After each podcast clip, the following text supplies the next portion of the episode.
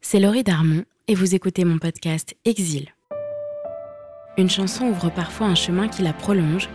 C'est ce qui s'est passé avec l'une des miennes, celle que vous entendez, qui sera le fil rouge de cette série de podcasts.